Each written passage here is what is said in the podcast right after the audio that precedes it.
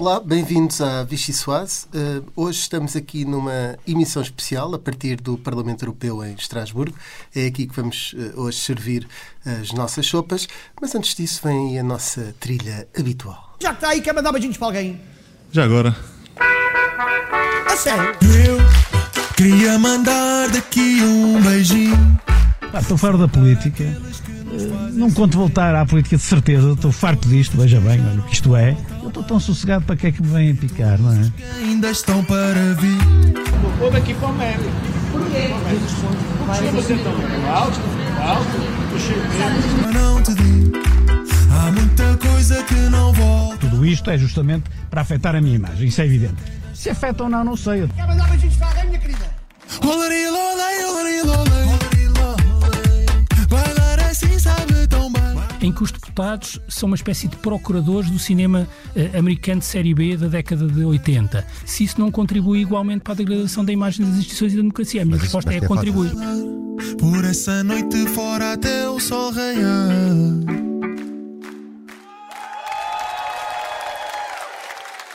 Ora bem, nós aqui somos todos os europeus.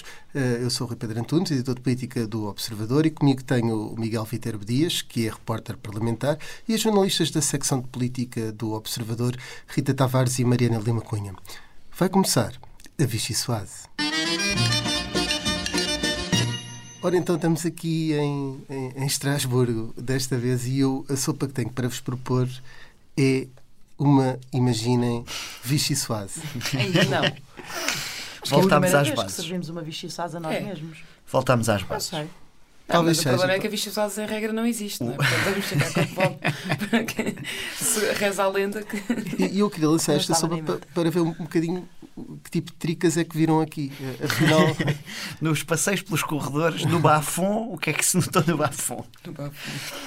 Aliás, você- a Mariana e a Rita têm uma história muito interessante que- sobre tampas e recusas. Podiam- Não sei se podemos. É para revelarmos Não, os mas nossos sobre a Vichy- do- dos nossos contactos europeus. sobre a Vichy Soase não existir, Hum. eh, pode-se também aplicar este assunto. Ou seja, a questão do António Costa pode também Ah. nunca existir no, no que toca à Europa. Sim, há várias. eh, enfim, é um assunto que tem sido falado em Portugal e não sei se só em Portugal. Aqui nós tentámos perceber, junto, sobretudo do SND, a família política a que pertence o Partido Socialista Português, os eurodeputados do Partido Socialista Português, se António Costa colhia ali uma legião de afetos, como se fala tanto em, em Portugal, relativamente a hum, um posicionamento para um alto cargo europeu a partir de 2024. Uh, tentámos, t- tivemos algumas uh, indicações nesse sentido, algumas uh, um, afirmações de apreço de, de- de altos, altos membros do, do grupo do, do, S, do S&D.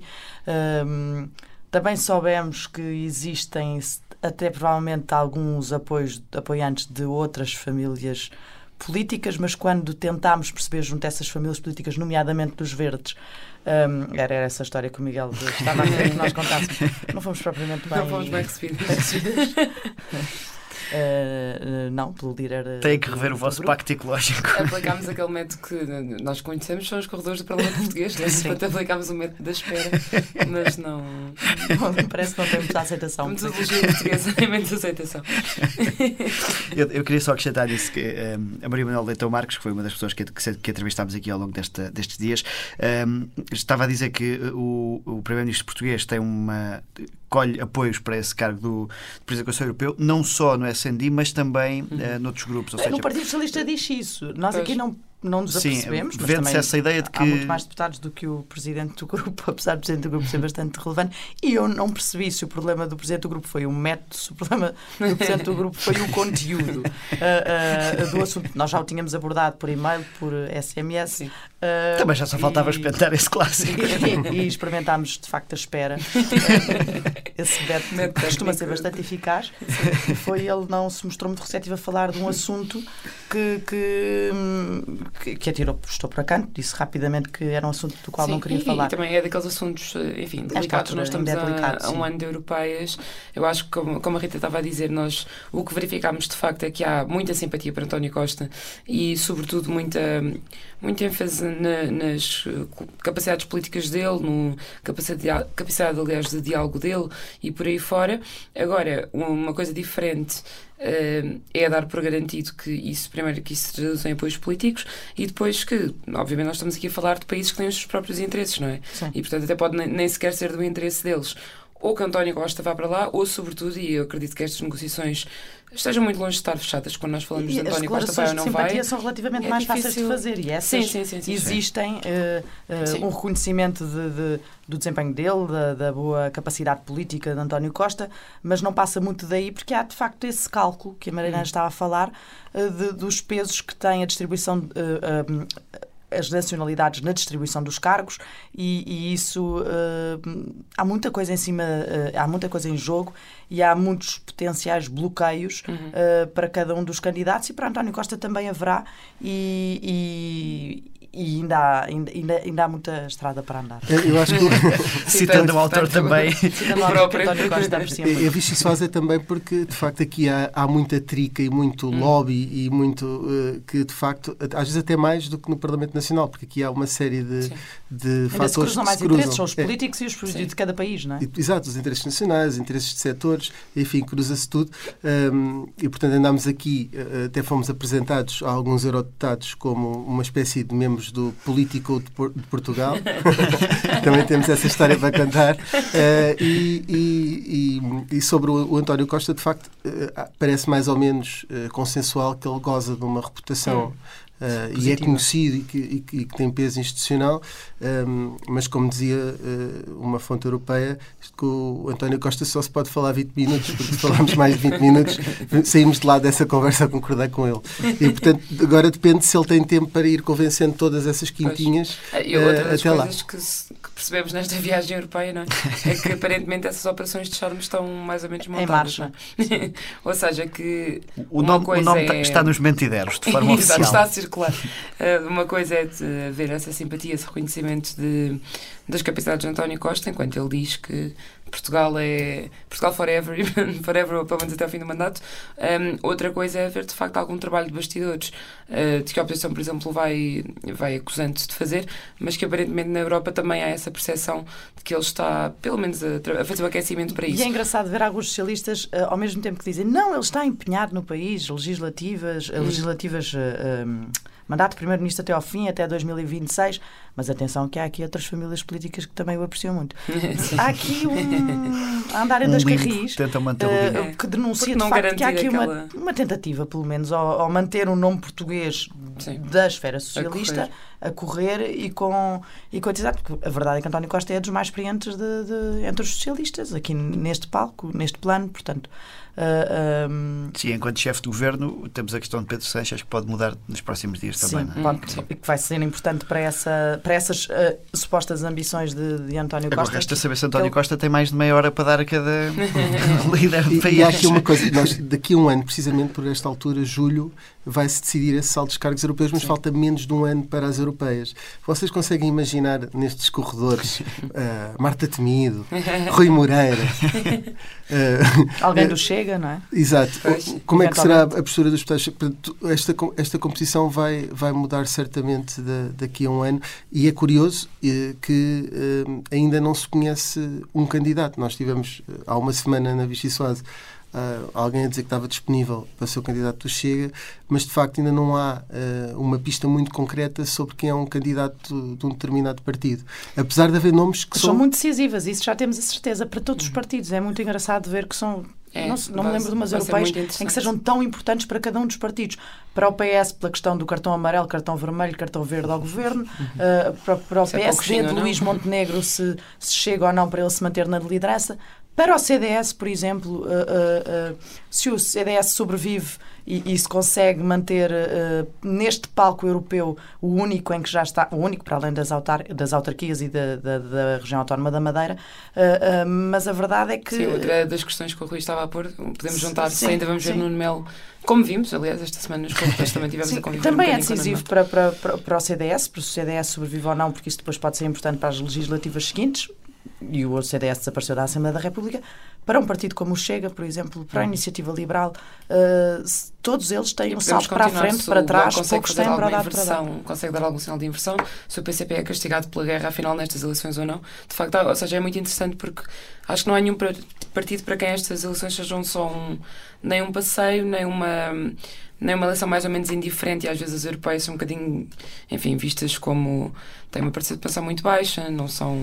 Não Se nós tivermos umas europeias com, com João Pedro Figueiredo e com. eh, eu acho que só os nomes, Catarina desculpa, Rui, mas só os nomes de que se fala já mostram um bocadinho a importância destas europeias. Nós estamos sempre a falar de nomes de primeira linha dos partidos, de ex-líderes, de quase senadores dos partidos. É muito E apesar de nenhum ter sido confirmado, também nenhum foi desmentido ainda, não é? São Sim. tudo hipóteses que. Sim, ninguém, ninguém afastou ninguém diz eu de não, forma. eu não- Exato, e mesmo a, a cúpula ou, ou as pessoas que estão à volta das direções dos partidos eh, nunca descartam esses, esses nomes. Espera, E, nós portanto, estamos em julho. Isto no início do ano é que se vai Hum. desenhar tudo de forma mais clara e, e- e ainda faltando muito, já está a discussão Sim, intensa como tem estado. Olha, eu agora queria propor que mudássemos de uma sopa. Vamos trazer aqui à Europa talvez um- uma, uma questão de cinema europeu. eh, o, Categoria. cinema, o cinema francês até. Cinema A, de B ou C. categoria. O cinema, o cinema francês até tem bastante eh, reputação a nível do, do- do cinema europeu. Eh, não sei se estamos tão habilitados, parece que há frases que só cinéfilos é que conseguem explicar. Eu ia propor uma sopa de um filme de série B. Muito Ah. bem. Não me digam que estamos a falar de Pedro e Silva. Eu não me sinto qualificada para falar, não tenho esses, esses Não és cinéfila. Não, não, não sou. Opa, não- é assim. O, Cada um. o, o ministro tem-se desdobrado em, em várias declarações, eh, quase como um Rottweiler político. Um, ele é o, o novo Augusto Santos Silva, Rita Tavares. No- Nós, na semana passada, eu e a Mariana Lima Cunha assinámos um texto no, no, no Observador onde havia um socialista que nos, que nos que dizia que, que Pedro e Silva estava a fazer lembrar eh, Augusto Santos Silva hum, como o ministro e, e a figura do governo que saltava para a frente numa espécie de defesa central mais musculado, não é? Eh, eh, que não, não distribui propriamente o jogo, mas atira às pernas do adversário. E, e, Porquê? Por causa das intervenções que ele estava a ter na altura. E na altura ainda nem sequer havia a intervenção relativamente à Comissão Parlamentar de Inquérito. Uh, um, depois disso, uh, até fomos contabilizar o número de vezes que nas últimas duas semanas o Ministro da Cultura apareceu uh, a fazer uma análise e um comentário sobre, sobre a situação, um, colocando-se de forma curiosa como um comentador de comentadores e atirando uh, a, a todos aqueles que de alguma forma avaliaram de forma negativa a prestação do governo nos últimos meses. Uh, e no espaço de duas semanas foi seguramente o ministro que mais vezes surgiu publicamente em entrevistas. Uh, Mas sempre entrevistas, sem falar de cultura. E não falava na sua área, Bom. na área tutela. Na entrevista ao JTN fal- Sim. falava de cinema. privados para a cultura. Não, e falava na questão Na- da, Perigoso da liberal. Eh, Falou, falou de, alguns, de alguns temas, verdade, que eram entrevistas longas, na entrevista à Visão, por Sim, mas o exemplo, que fica, falava o que fica. do conteúdo, eh, eh, mas o título da entrevista era como os comentadores estão à margem daquilo que os portugueses pensam. Eh, e, e a linha foi sempre essa, foi de eh, desvalorizar a crise política que existiu durante meses eh, e, que, e que ainda não se pode dar por encerrada, porque isto, cada, cada vez que, apagam uma- que se apaga um, um- fogo, parece que surge outro no, no governo e no Partido Socialista. Eh, houve essa tentativa e parece que a figura que está à frente dessa estratégia de eh, tentar branquear o, o, o turbilhão de acontecimentos dos últimos, do último ano, a figura escolhida parece ter sido Pedro Adão e Silva, porque de facto tem sido aquele que tem aparecido mais na dianteira. E ele é um bocadinho um, um- pare- parece que ele António Costa são um bocadinho polícias do pensamento, que é eh, eles sabem tudo o que pensam os portugueses e o que a bolha pensa e o, que- e o que- o que o, o que E repara que eles nem sequer andam no eixo Santini-Portugal, como o Presidente da República, que normalmente afere aí o que pensam os portugueses. Ah, ah, António Costa e Pedro Adão e Silva ah, sabem. É uma questão de. de é, é lá dentro. É uma coisa- telepatia com o povo. E depois tem ainda Luís Paixão Martins, sempre atento a todas as leituras e a todas as sondagens, excepto aquelas que são mais para o PS, essas são todas mal feitas. e olhem, para, para uma última sopa, eu queria vos propor aqui eh, uma sopa da Mafalda, que eh, não, é um, um desenho a propósito Fala do- do Quino. Sim, exatamente. Eh, porque esta semana houve um cartoon que eh, foi eh, muito falado eh, do ponto de vista político. O que é que aconteceu? Nesta sopa de cartoon, podemos chamar-lhe assim. O, o spam cartoon, que é um micro episódios que passam ilustrados na RTP, fe- fez uma ilustração precisamente em que um polícia tem uma pontaria maior para, uma, para, uma, para determinadas etnias do que para um homem branco.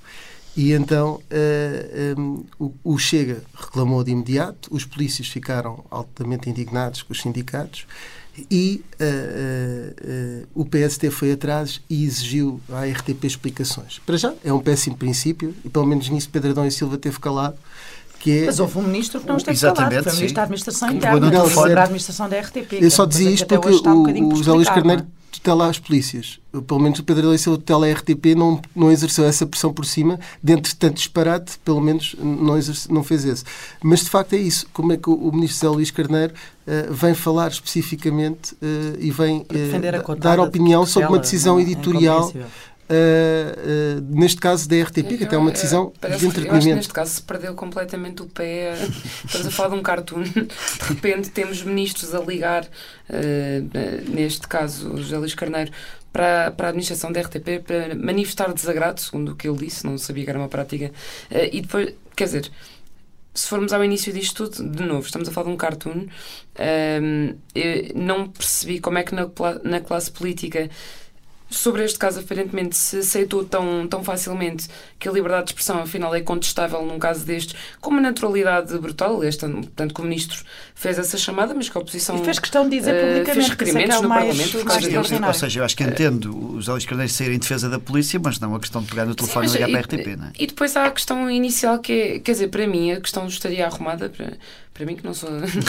Não te não vou nada. nem Eu que não te mas, nada. eh, logo pela explicação dos cartoons, para já, bem, mas isto é uma questão de princípio, eu acho que os cartoons não têm de se explicar.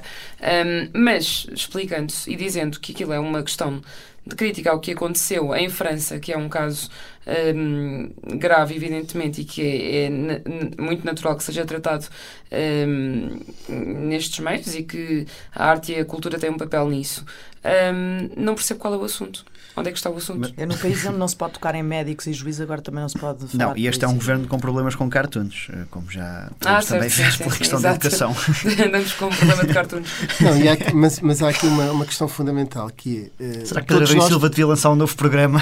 Nós temos- fomentar cartunistas. Nós podemos discutir o, o gosto, porque a Claro, arte e sim, a isso informação é é discutível. discutível. e o gosto de, daquilo, e se eventualmente a leitura eh, afetou uma determinado, um determinado Hum. setor, que ainda por cima são servidores públicos, pode ser, olha, não era para vos, para vos eh, atingir, e se mesmo não tenha esse objetivo, a pessoa sentir-se afetada, tudo bem. Agora, a partir do Sim, momento em que temos ministros, ministros a, a- a ligar para o Conselho de Administração de uma empresa que trata de informação do serviço público, eh, partidos a exigirem explicações a uma empresa de comunicação por causa de um cartoon.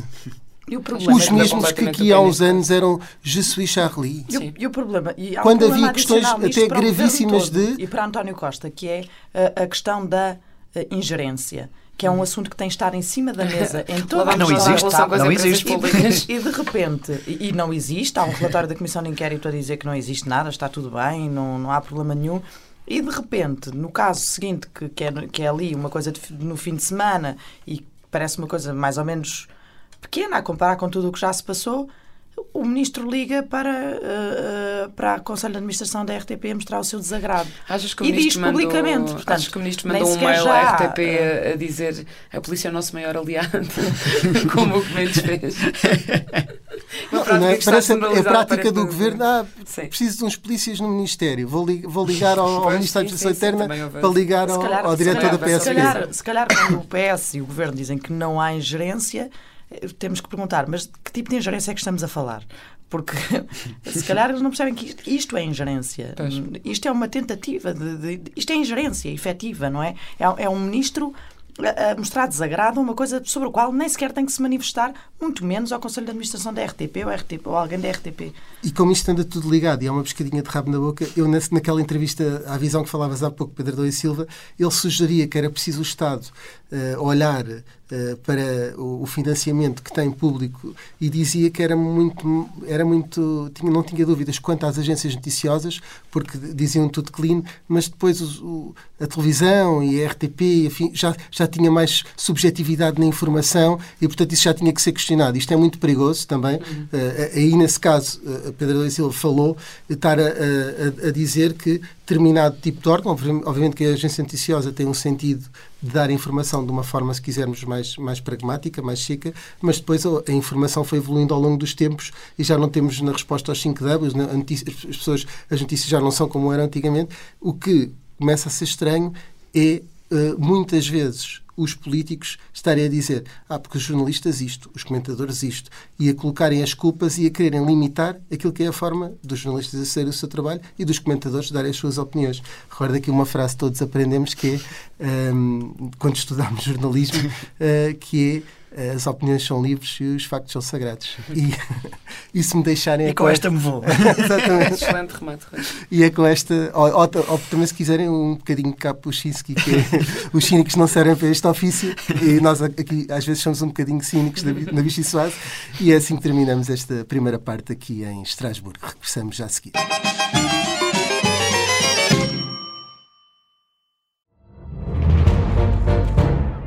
Saguei. Tirei, tirei a faca. Fui, empunhei e mesmo no momento em que. Esta é a história do homem obcecado com a infiltração do comunismo na igreja que quis matar João Paulo II em Fátima. Matar o Papa é uma série para ouvir em seis episódios e faz parte dos Podcast Plus do Observador. Estreia a 13 de maio. Os Podcast Plus do Observador têm o apoio da Kia.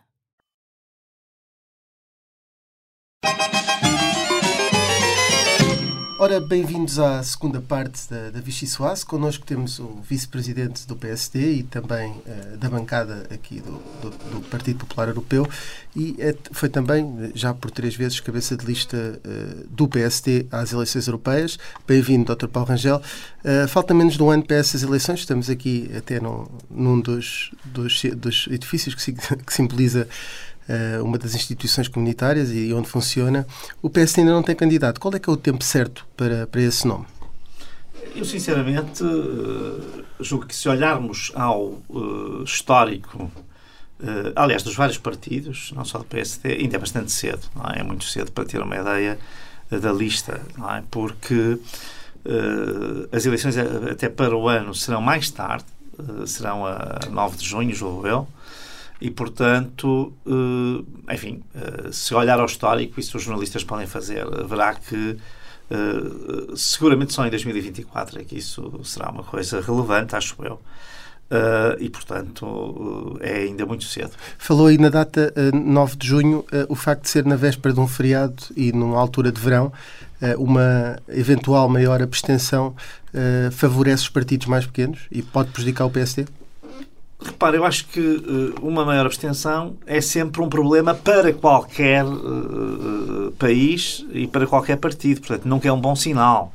Ah, e, e, de facto aqui foi um grande, digamos, infortúnio a circunstância desta ser, no fundo, a data, se quiser, de último recurso. Ou seja, se não houvesse acordo entre os Estados, esta data está fixada para ah, esta data não 9 de junho, mas que, enfim, é a chamada data mais próxima das primeiras eleições que foram organizadas em 79 e, portanto, esta era a única disponível e, e como não houve acordo quanto aos outros dois domingos, que, ou melhor, quinta a domingo, que é assim que se organizam normalmente as eleições aqui, não houve acordo, eh, ficamos com essa. É realmente uma data muito má, vai aumentar muito a abstenção eh, e isso pode, de facto, nomeadamente, por exemplo, baralhar sondagens, não é? Porque, obviamente, uma maior abstenção nunca se sabe quem é que fica em casa, quem é que não fica. Uh, repare, mas hoje em dia nós vemos isso, por exemplo, agora com as eleições espanholas.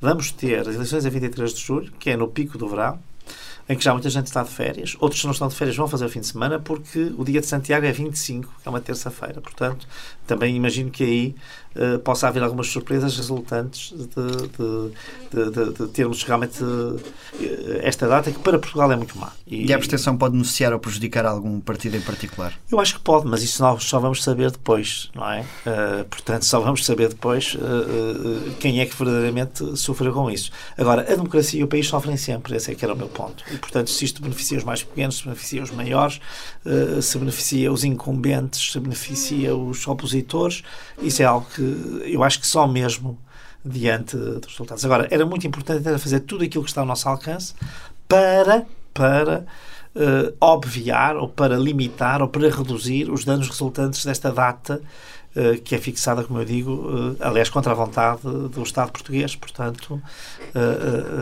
que aliás foi o único que verdadeiramente estava desconfortável com esta data final. O, o PST está, obrig está obrigado a ganhar estas eleições? Quer dizer, uh, ninguém está obrigado a nada. Agora, eu estou absolutamente confiante que o PSD vai ganhar as eleições e que é importante para o PSD ganhar essas eleições uh, para consolidar a sua alternativa, que hoje é clara, julgo eu, na, na opinião pública portuguesa.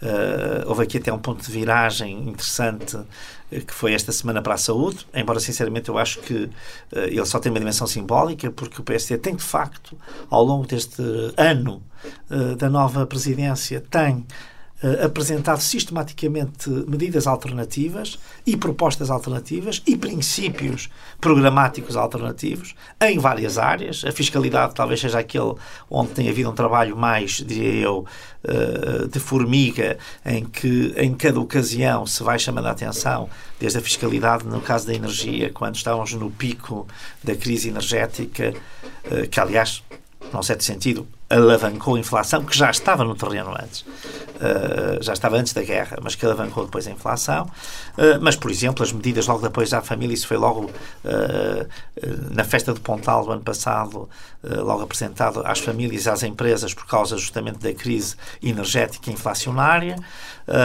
e depois disso, enfim, no, na área da habitação, as propostas do PSD, sinceramente, eu acho que são propostas altamente sustentáveis para o curto prazo e especialmente para o médio prazo. E agora na saúde, então, acho que verdadeiramente isso teve um eco público tão grande uh, e obrigou tantos partidos a virem a jogo.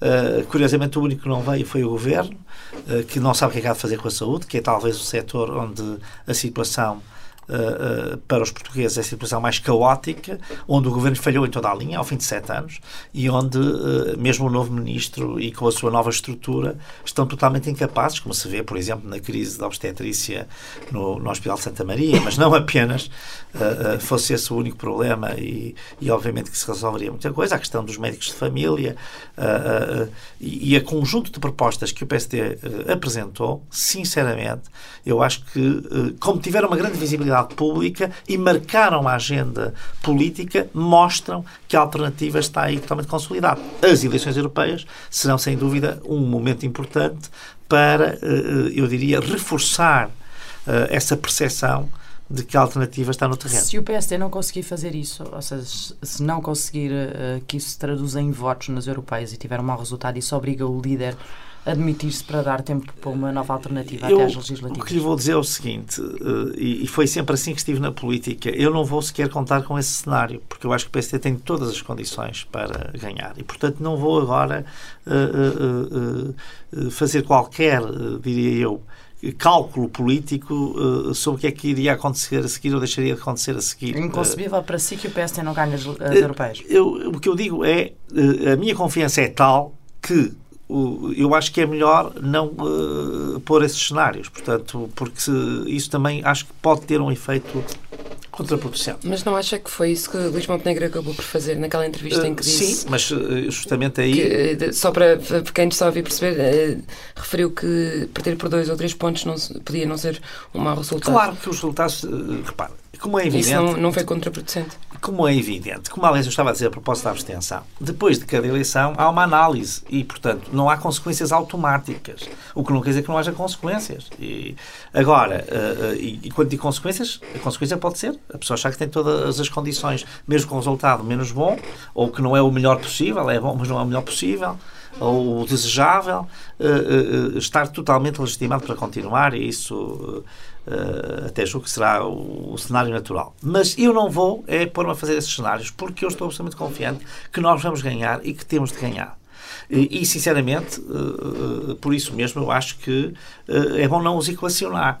Uh, e, portanto, uh, aí até tem uma ligeira diferença com o líder. Aliás, comuniquei-lhe na altura, não deixei de lhe dizer, que achava que não era, enfim, embora fosse, é um ato de grande honestidade uh, uh, política. Foi demasiado honesto. Uh, não, não é ser demasiado honesto, quer dizer, é que sinceramente eu acho que é mesmo um cenário que vai estar fora completamente da nossa equação e, portanto, não valia a pena estar a falar nele, especialmente porque muitas vezes as pessoas, em vez de olharem para ele com essa honestidade, estão a olhar com ele, eh, e agora estou a falar dos opositores, não estou a falar da comunicação social, eh, olham para ele com oportunismo, ou, ou concorrentes, alguns não são opositores, mas são concorrentes, uh, ou competidores, se quiser assim, com oportunismo político, e portanto só por isso é que eu até fiz esse reparo, enfim, lateral. Explique só uma coisa, é possível vencer as legislativas seguintes sem antes ganhar as europeias?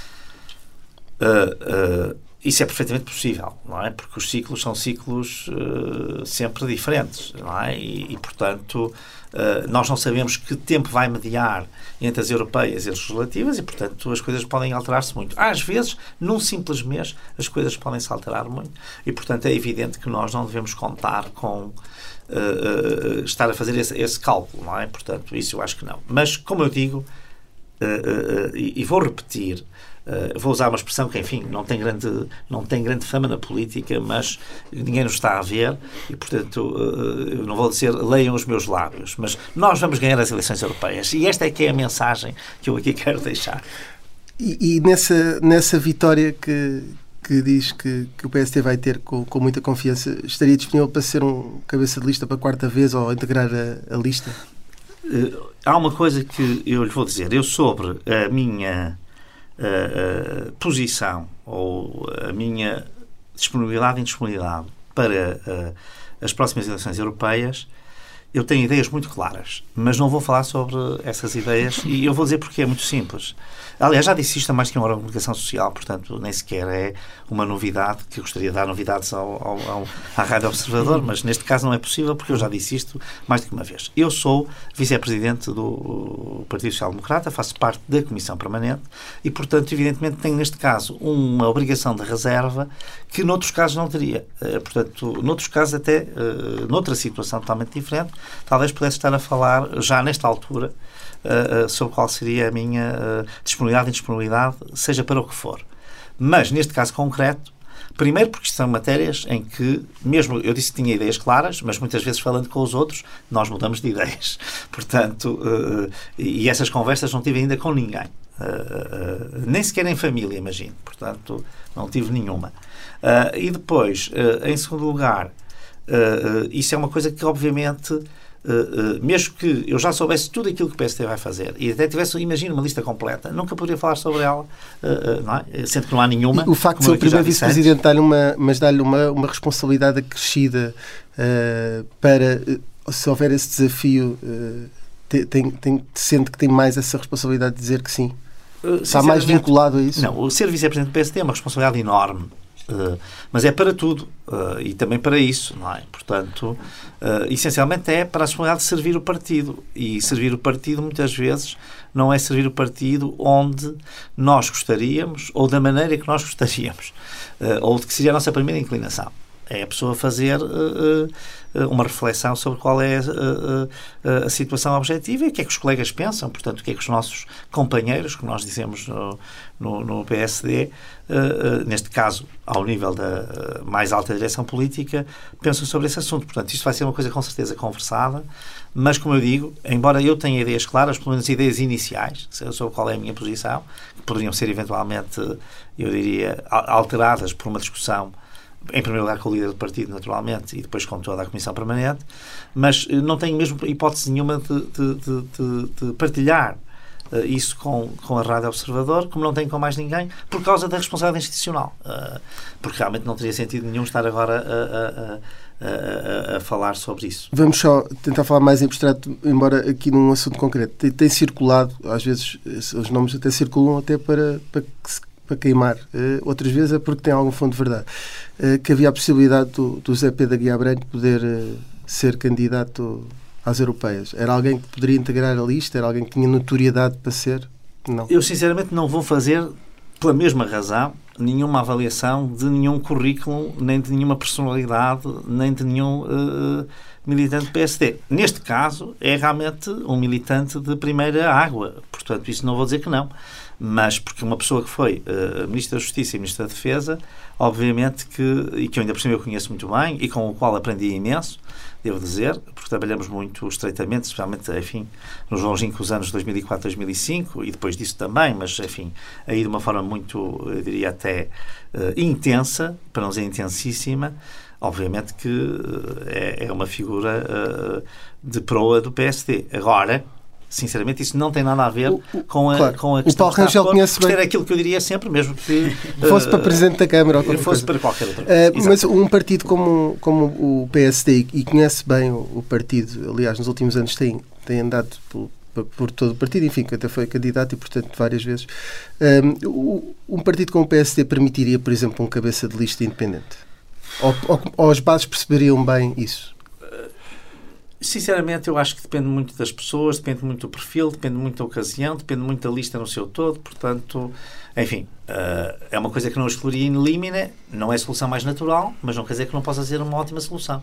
Depende muito das circunstâncias e, e, e portanto, isso, sinceramente, mais uma vez, uh, estamos aqui no é terreno especulativo. Não, é, um, é extemporâneo uh, uh, e estamos num terreno totalmente especulativo. E, e, e, aquilo que eu quero dizer aqui aos ouvintes da Rádio Observador é que não façam nenhuma leitura implícita, explícita das coisas que eu estou a dizer, porque eu rigorosamente não disse nada sobre isso. Portanto, nem vou dizer. Portanto, qualquer resposta abstrata ou concreta será sempre para levar à conclusão de que realmente foi uma perda de tempo.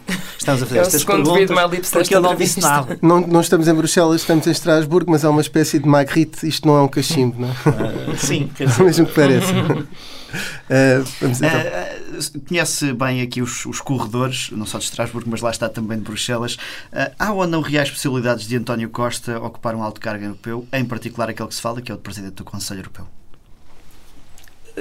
Eu vou lhe dizer o seguinte: eu sempre fui, sempre disse algo sobre essa matéria, porque me fizeram essa pergunta muitas vezes até muitas vezes em off, às vezes por mais Os jornalistas podem ir mudando, por isso. Uh, não, eu digo, não, não, não, estou a dizer. E, e, houve uma coisa que eu disse sempre, uh, quando as pessoas achavam que, é uma, que isso é uma, é era quase um facto adquirido, é só ele querer que já está. Uh, sinceramente, eu nunca achei isso. E, e, posso explicar quais são os fatores que até é natural que o atual Primeiro-Ministro António Costa já, esteja a tentar uh, remover, mas há obstáculos. Portanto, não é assim uma coisa tão linear como em Portugal se diz. Quer dizer, sinceramente. E, e porquê? Porque, em primeiro lugar, é preciso que o Partido Socialista Europeu tenha uma. Um resultado que permita isso e tenha líderes no governo no Conselho Europeu que facilitem a ideia de que o Presidente do Conselho tem que ir para o Conselho Europeu. Primeiro aspecto.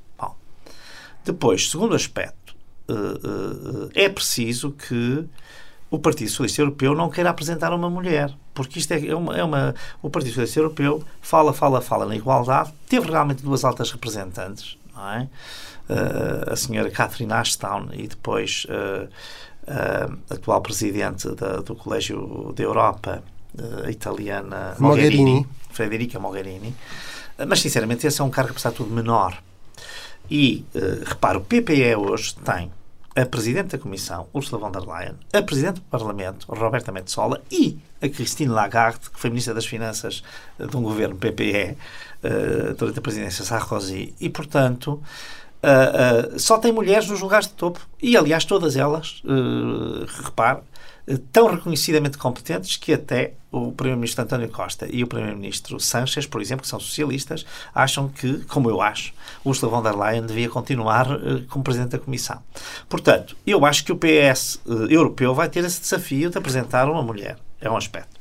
Outro aspecto importante é a questão uh, dos países eslavos. Isto é, se Ursula von der Leyen ficar na presidência da Comissão, os países eslavos, que hoje em dia não têm ninguém em cargos relevantes, porque repare, o Presidente do Conselho é belga, o Alto Representante é espanhol, a Presidente da Comissão é uh, uh, alemã e a Presidente do Parlamento é maltesa e o anterior foi italiano, o que era socialista. E, portanto, não há ninguém do leste. E, e, o leste vai exigir. Sobretudo numa altura destas. Mas não tem que ser necessariamente para a Presidência do Conselho, que é o cargo. Certo, pode não ser. Pode hum. não ser. Por isso é que eu estou a dizer que às tantas, nas suas, nos seus contactos não é assim diplomáticos. Não, o que eu estou a dizer é assim: isto são obstáculos que existem. Uhum. Não estou a dizer que não sejam intrans, que sejam intransponíveis. Depois, há dois, há, há dois competidores grandes para esse lugar uh, sobre os quais as pessoas não estão a pensar. Um é o Sanchez. Hum?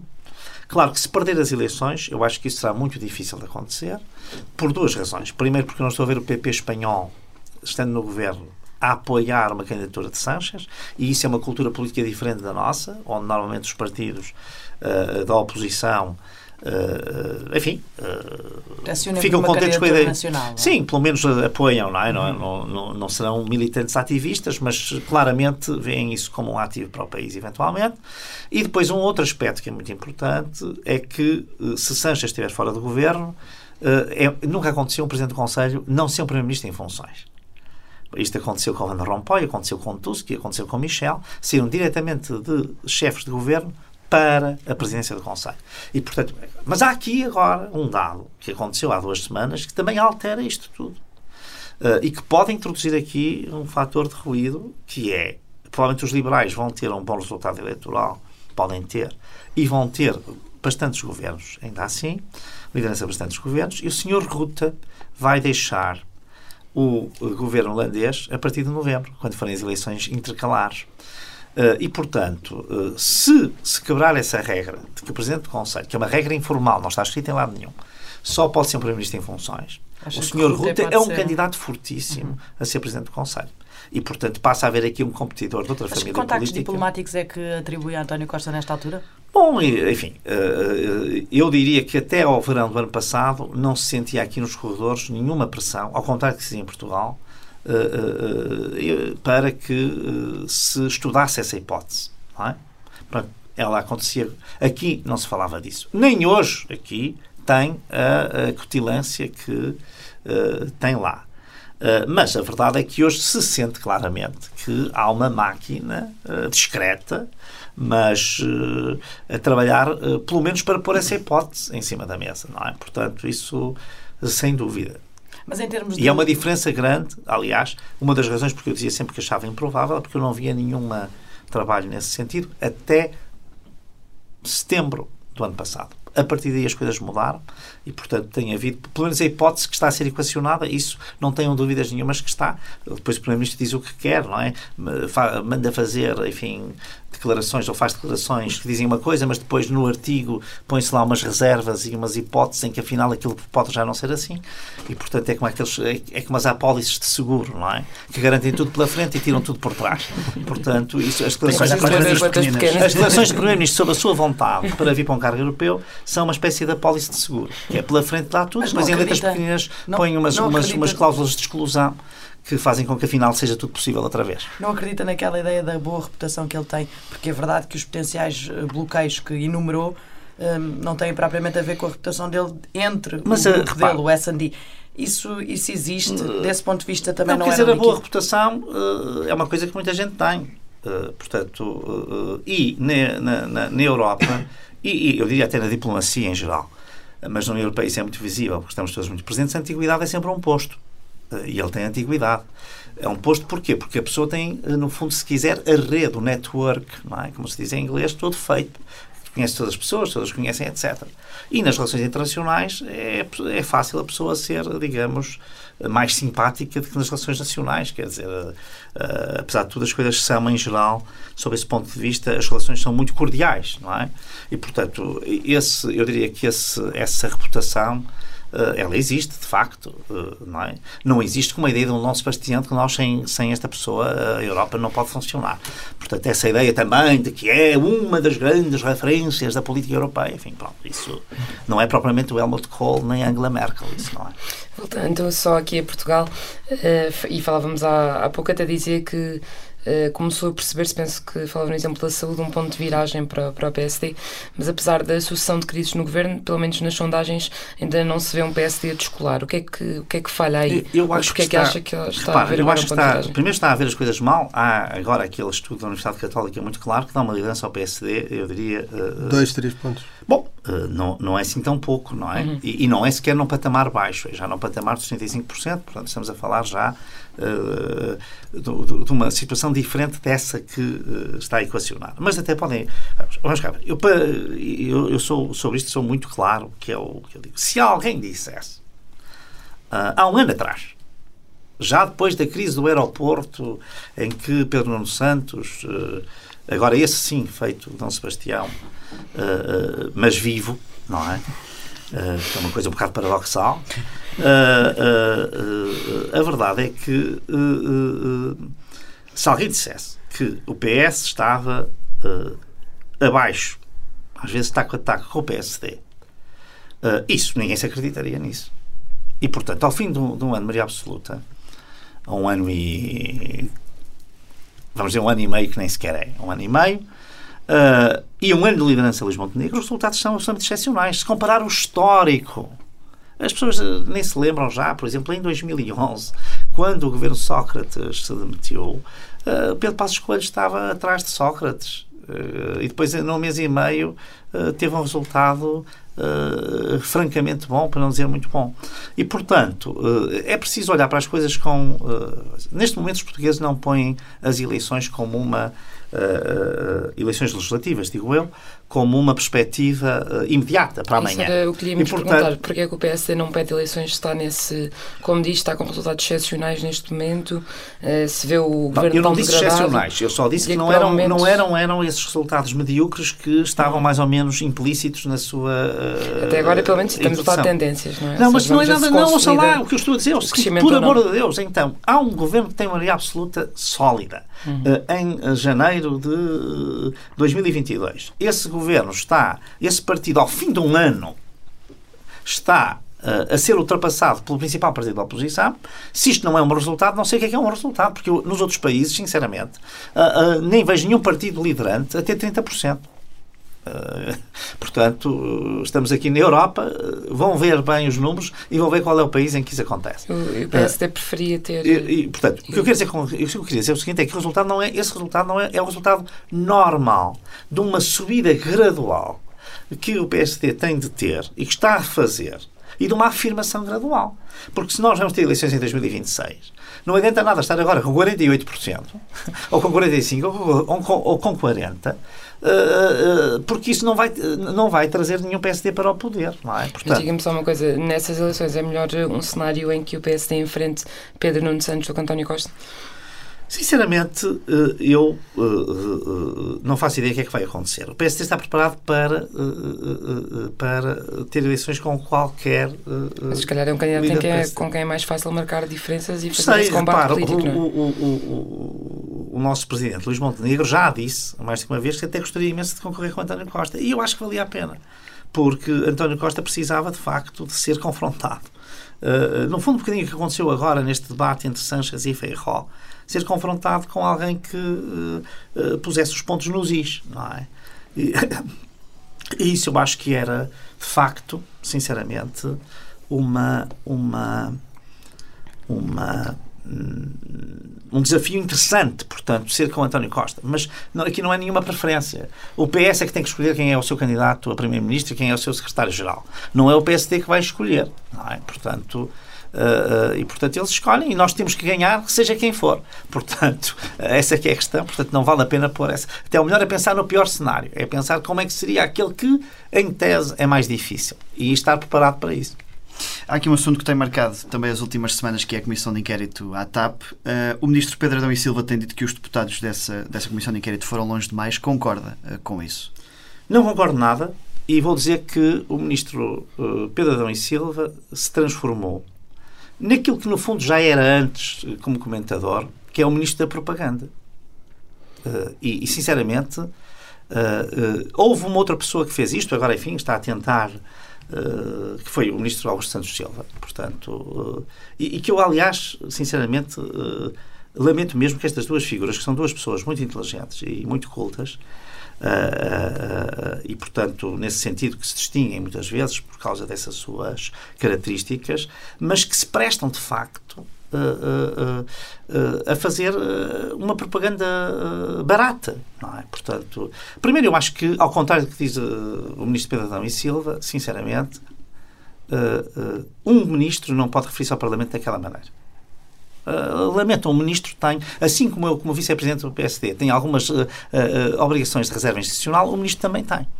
E ele dirigiu-se ao Parlamento, ele não se dirigiu a dizer esta pessoa disse isto. É o Parlamento, enquanto instituição, que ele está a pôr em causa. Isto não é de um democrata. Isto é de uma propaganda já nos limites orbanianos, para falar de um amigo Primeiro-Ministro, o Sr. Orban. Uh, e, portanto, uh, que é isso, que, que é o, aquilo que eu chamo o bullying democrático, no qual mas o ministro não deve, não, não pode ter opinião política como O ministro pode ter opinião política. No Parlamento, um ministro pode claramente, sem dúvida nenhuma, até responder de uma forma, digamos, eh, eh, se quiser, mais eh, de facção. Pode fazê-lo, pois com certeza. Não deve é dizer que uma comissão parlamentar de inquérito o Parlamento, os deputados, não se comportam como por quem não se está a comportar quem está justamente a fazer algo que não devia é o ministro Pedro Adão e Silva. Agora, nós estamos aqui a discutir isto e é mau, porque isto foi feito não foi por acaso.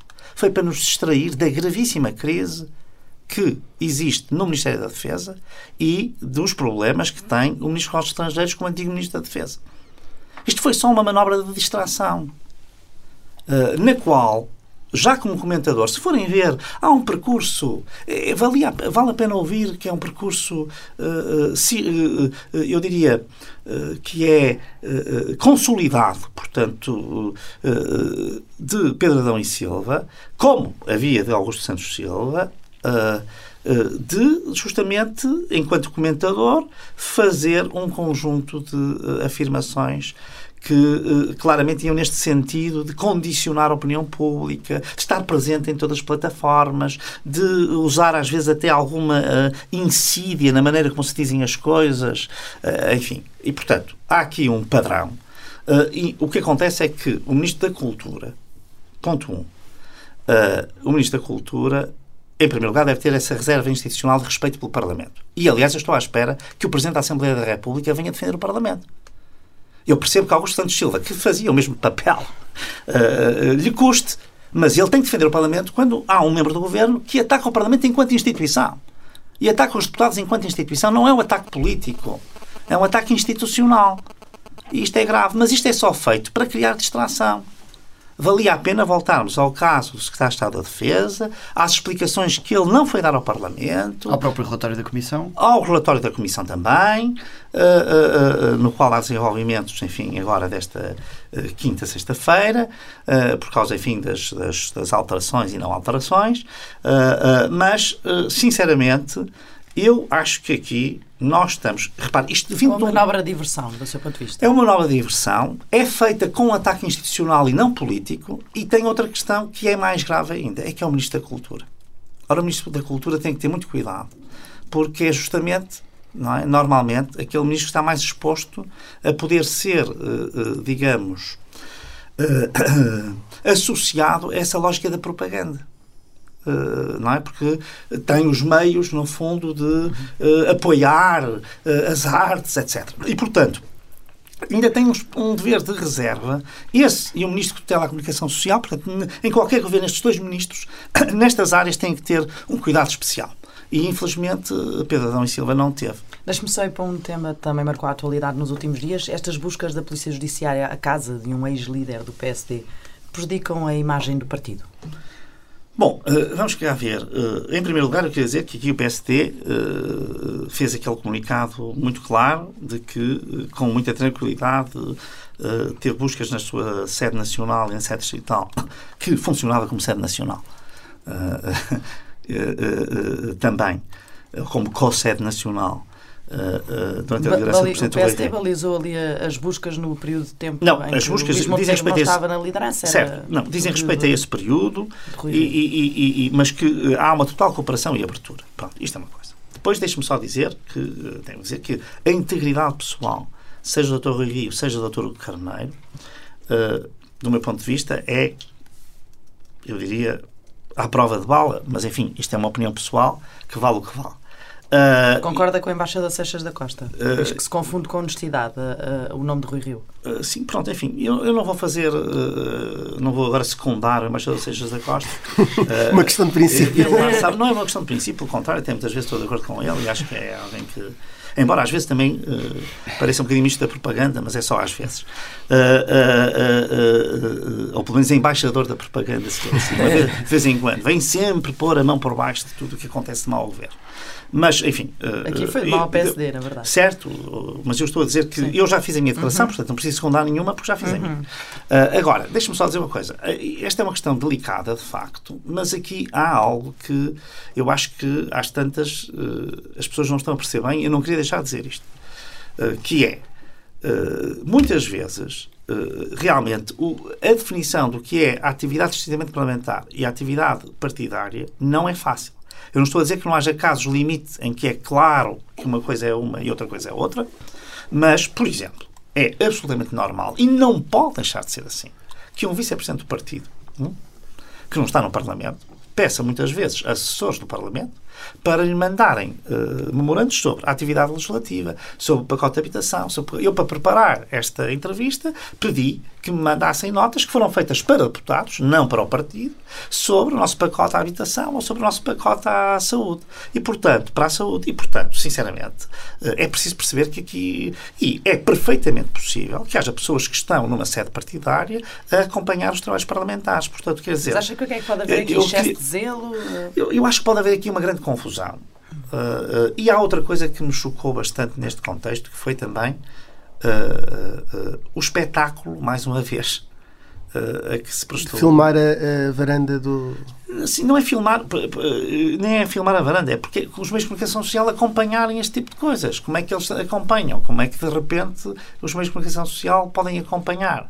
Não é? E sinceramente também não, não vejo qual é a relevância, mas com certeza que o Ministério Público saberá, de ir à casa das pessoas neste caso se não há aí uma desproporção, porque aqui são matérias eh, que, eh, mesmo que haja alguma razão, ou que haja os tais casos limite em que tudo era tão separável, não que é devia estar separado. Público que deve agir? Não, é o Ministério Público que deve agir, mas não deve ir à casa das pessoas. Em princípio, essa documentação existe toda no PSD e, e eventualmente na Assembleia da República, eu não sei, mas quer dizer, em princípio, acho eu, uh, mas enfim, uh, isso aí, a investigação tem que ser. Está, Repare, está a dar sou, a ideia de que há aqui logo... quase um ataque pessoal. Não, uh, não, não acho há... que é isso que pode estar. não, o que eu acho é que, sinceramente, acho que há. são duas coisas. Eu sou totalmente a favor da independência da justiça, da autonomia do Ministério Público. Mesmo na classe política, sou das pessoas que mais têm defendido o Ministério Público. Aliás, contra, por exemplo, algumas visões do Dr. Rui Rio. Portanto, estou à vontade para falar. Uh, que era uma pessoa que tinha, punha muito em causa. Mas há uma coisa, crítico também. É, uh, eu, e eu não. Uh, portanto, para dizer o seguinte, uhum. fui sempre muito, diria eu, zeloso na, na, e escrupuloso na defesa da autonomia do Ministério Público. Agora, há uma coisa que realmente que é este, este lado, digamos, espetacular, este lado de trazer a comunicação social este lado às vezes, ir, por exemplo, de ter uma pessoa, em vez de a chamar para ela depor, quando se sabe perfeitamente que não havia razão para ela não ir depor diretamente. Este tipo de coisas, sinceramente, é desproporcional num Estado de Direito. E, em vez de prestigiar a justiça, eh, mancha a sua imagem. Porque depois o que é que acontece? É que o mesmo Ministério Público faz estes atos espetaculares, depois não é capaz de fazer uma acusação em tempo útil. Ou um arquivamento. E, portanto, quer dizer, eh, isso é disfuncional. Como é que, mas como é que fica a imagem dos partidos também? Não, acho que fica mal. Não, acho que mais uma vez Quando fica mal. não é, só... é o líder que falava no banho de ética durante toda a campanha eleitoral. Certo, mas como eu lhe digo, esta questão não, é? Uh, uh, não está em causa nenhuma apropriação pessoal de nada, é o primeiro aspecto. Aparentemente, pelo que dizem, não é? Portanto, uh, portanto, é diferente de muitos outros casos. Não tem a ver com isso. E, como eu digo, em termos jurídicos e de estatuto de cada órgão, e até as pessoas não sabem disso. Enfim, ainda hoje ouvi na Rádio Observador dizer o contrário. Mas o Estatuto do PSD, o Grupo Parlamentar é um órgão do partido e tem responsabilidades dentro do partido. Pronto. Isso, obviamente, que os estatutos PSD não são lei, portanto, eu não estou a confundir as coisas nem os planos. Como digo, em casos limite, até pode haver razão para uh, dizer, neste caso, uh, este trabalho é estritamente partidário e aquele é estritamente parlamentar. Mas há muitas situações que não são assim. Em que uh, assessores do partido têm que dar informação a deputados e em que assessores do grupo parlamentar têm que dar informação a dirigentes do partido que não são deputados. E no dia em que nós acharmos que isto não é assim, uh, vamos confundir tudo. Portanto, isto aqui, uh, vamos confundir tudo. Paulo Rangel, uh, o tempo passa a voar, chegamos aqui ao, ao fim da, desta fase de perguntas e vamos avançar para o Carnal Peixe, tem que escolher uma, duas opções, já esteve cá, vamos ver se não fica com fome. Paulo Rangel, com quem bebia um café aqui no Bar das Flores, com os tapetes das Flores, no Parlamento Europeu? Rui Moreira ou Miguel Paiás Maduro? Uh, vou dizer o seguinte, eu uh, nunca bebo café porque no Porto não, o café não se bebe, toma-se. Portanto, eu tomo café. Portanto, beber não bebia com nenhum. Tomar, tomava com os dois. Porque mudou com os dois otimamente. Uh, portanto, otimamente mesmo. Preferia ser o consultor de assuntos europeus da Casa Civil do Presidente Passos Coelho ou do Presidente Marcos Mendes? Bom, isso é uma pergunta uh, extremamente difícil. Uh, porque também tenho muita admiração pelos dois. E, portanto, enfim, mais uma vez, Uh, há uma coisa que lhe posso dizer. Eu não sei, Mas é não que aqui só podemos ter um presidente. Eu sei que só podemos ter, não podemos ter uma co-presidência, nem uma presidência rotativa. É rotativa. Pronto, mas quer dizer, o que eu queria dizer é o seguinte: eu, o que eu nunca seria, acho eu, era consultor dos assuntos europeus da Presidência da República. Acho eu. Uh, e, portanto, escolher outro cargo dentro do Palácio. Não, não, também não, mas não, também não estou a ver outro cargo no Palácio. Não é? Que uma pessoa que tem uma carreira política partidária tão uh, ativa uh, possa desempenhar. Olha, e quem convidaria para apresentar um livro seu no edifício do Palácio uh, da Bolsa? Francisco Assis ou Rui Rio? Para apresentar um livro meu? Sim.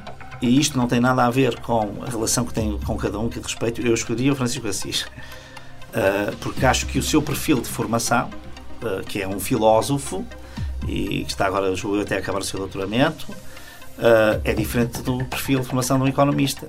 E eu, eu estou a rir, se os meus livros fossem sobre economia, que não seriam de certeza, seria com certeza mais apropriado, mas como são normalmente sobre questões, digamos, mais de valores ou de uh, geopolítica, etc., uh, o Dr. Francisco Assis faria isso melhor. Mas o Dr. Rui Rio estaria com certeza na plateia, ou até podia fazer uma nota introdutória.